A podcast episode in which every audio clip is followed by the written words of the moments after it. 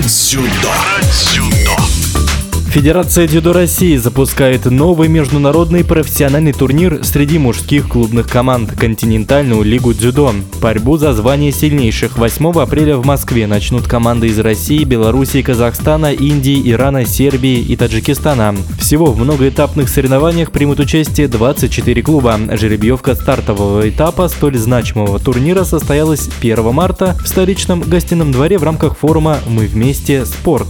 А провели ее олимпийский чемпион Лондона Арсен Галстян, президент Федерации дзюдо России Сергей Соловейчик и генеральный директор компании Фонбет Сергей Анохин. Ведь именно Фонбет выступает титульным спонсором всех крупных соревнований по дзюдо в России в 2023 году. С подробностями в эфире спортивного радиодвижения Сергей Анохин. В нынешнее время российский спорт изолирован от международных соревнований. Я думаю, что континентальная лига дзюдо поможет нашим ребятам как минимум получить хороший опыт соревнований с дружественными странами. И я уверен, что в ближайшем будущем, безусловно, мы опять вернемся на международную арену и, и сможем э, показывать серьезные результаты в спорте. Что касается самой континентальной лиги дзюдо, то я думаю, что участие иностранных спортсменов может, безусловно, придать дать э, дополнительный интерес соревнованиям.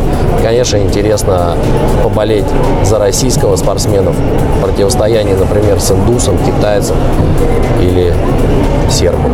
Я считаю, что дзюдо в России развивается масштабными, очень быстрыми темпами, и это исторический факт, и, безусловно, работа самой федерации.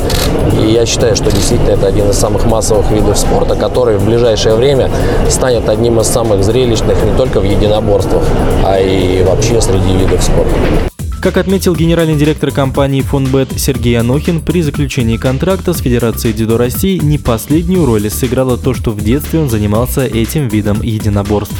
Конечно, мне бы хотелось сотрудничать долго с Федерацией дзюдо, тем более, что мне, конечно, этот вид спорта с детства нравится.